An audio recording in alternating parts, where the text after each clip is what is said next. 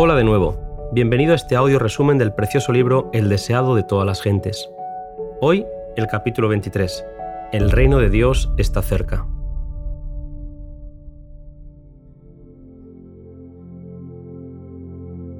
En Judea había transcurrido gran parte de los comienzos de su ministerio. La manifestación de su divinidad en la purificación del templo, sus milagros de sanidad y las lecciones de divina verdad que procedían de sus labios, todo proclamaba su filiación con el Eterno. Si los dirigentes de Israel hubiesen recibido a Cristo, los habría honrado como mensajeros suyos para llevar el Evangelio al mundo. A ellos fue dada primeramente la oportunidad de ser heraldos del reino y de la gracia de Dios. Pero Israel no conoció el tiempo de su visitación. Los celos y la desconfianza de los dirigentes judíos maduraron en abierto odio y el corazón de la gente se apartó de Jesús. Habían rechazado el mensaje de Cristo y procuraban su muerte. Por tanto, Jesús se apartó de Jerusalén, de los sacerdotes del templo, de los dirigentes religiosos, de la gente que había sido instruida en la ley, y se dirigió a otra clase para proclamar su mensaje.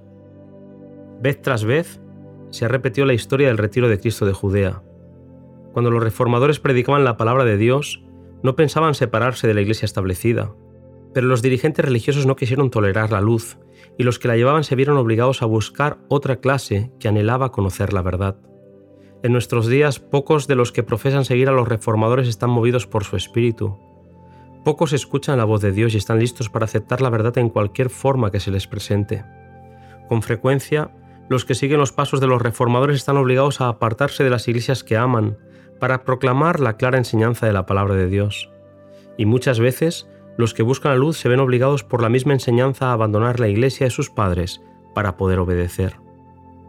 Los rabinos de Jerusalén despreciaban a los habitantes de Galilea por rudos e ignorantes, y sin embargo, estos ofrecían a la obra del Salvador un campo más favorable que los primeros. Eran más fervientes y sinceros, menos dominados por el fanatismo, su mente estaba mejor dispuesta para recibir la verdad. La provincia estaba habitada en ese tiempo por una población numerosa y multitudes acudían a él para ser sanados o escuchar sus palabras.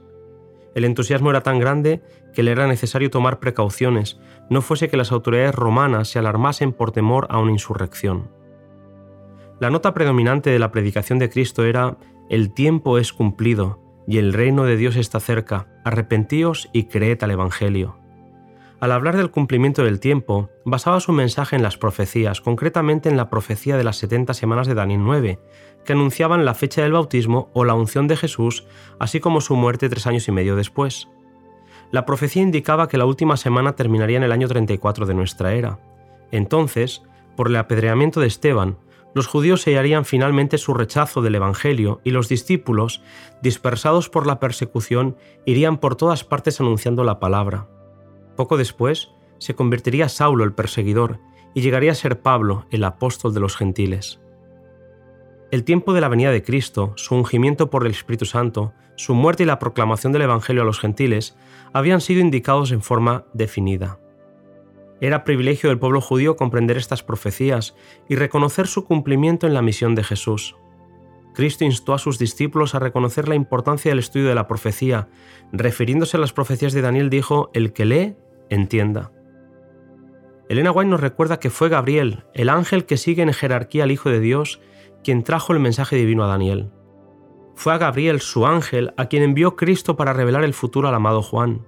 Y se pronuncia una bendición sobre aquellos que leen y oyen las palabras de la profecía y guardan las cosas en ella escritas.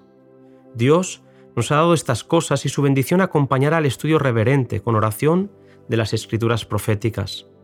Así como el mensaje del primer advenimiento de Cristo anunciaba el reino de su gracia, el mensaje de su segundo advenimiento anuncia el reino de su gloria. El segundo mensaje, como el primero, está basado en las profecías. El Salvador mismo anunció señales de su venida y dijo, Cuando viereis hacerse estas cosas, entended que está cerca el reino de Dios. Hemos llegado al periodo predicho en estos pasajes. El tiempo del fin ha llegado.